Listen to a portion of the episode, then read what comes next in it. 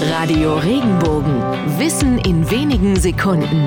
Alltagsfragen leicht erklärt. Wieso gibt es im Herbst so oft Nebel? Vor allem morgens beginnen viele Herbsttage neblig, gerade dann, wenn es am Tag zuvor schön sonnig war. Der Grund liegt am Temperaturunterschied zwischen Tag und Nacht.